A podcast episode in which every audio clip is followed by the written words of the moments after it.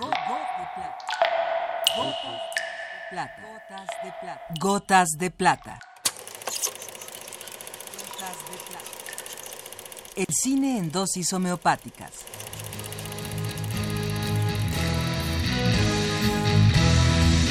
Con Carlos Naro.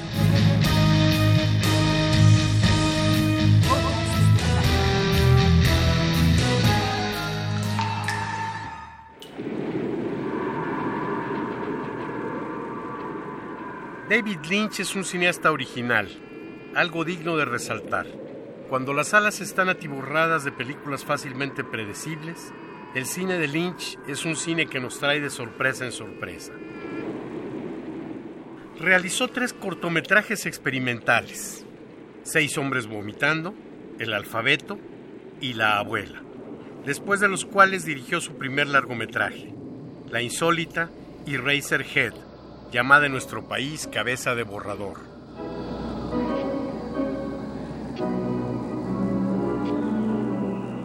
Insólita, incomprensible, inefable, Cabeza de Borrador es una película difícil y muy fuerte, en la que las capacidades fundamentales de Lynch se encuentran ya en plenitud.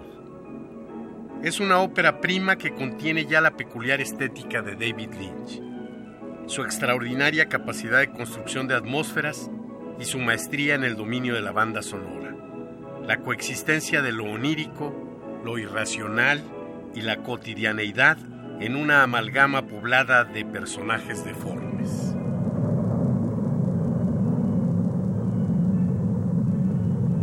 Eraserhead es una película realizada a lo largo de varios años, inicialmente financiada por el American Film Institute al prolongarse el tiempo de rodaje, le fue suspendida la beca, lo que obligó a Lynch a desempeñarse en múltiples oficios y continuar la filmación aún más lentamente.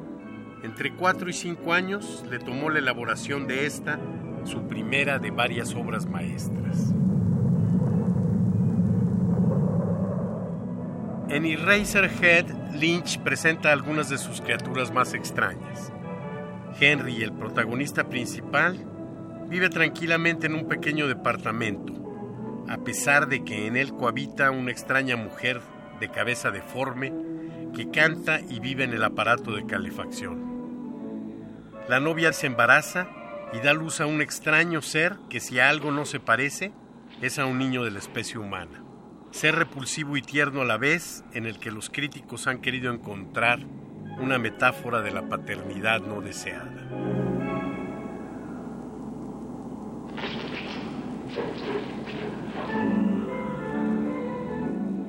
La fotografía en blanco y negro, el opresivo espacio del departamento, lo absurdo de las situaciones, la monstruosidad de los personajes y una banda sonora estrictamente cuidada en la que diálogos, música, sonidos incidentales y sobre todo el ruido contribuyen a la creación de una atmósfera cercana a la de una pesadilla, casi incomprensible y terriblemente inquietante.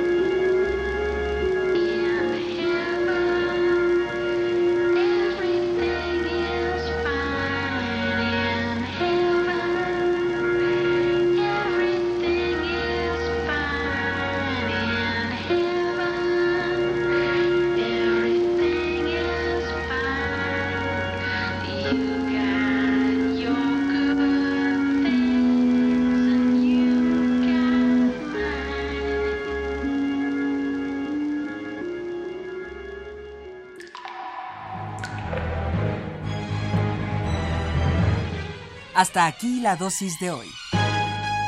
Gotas de.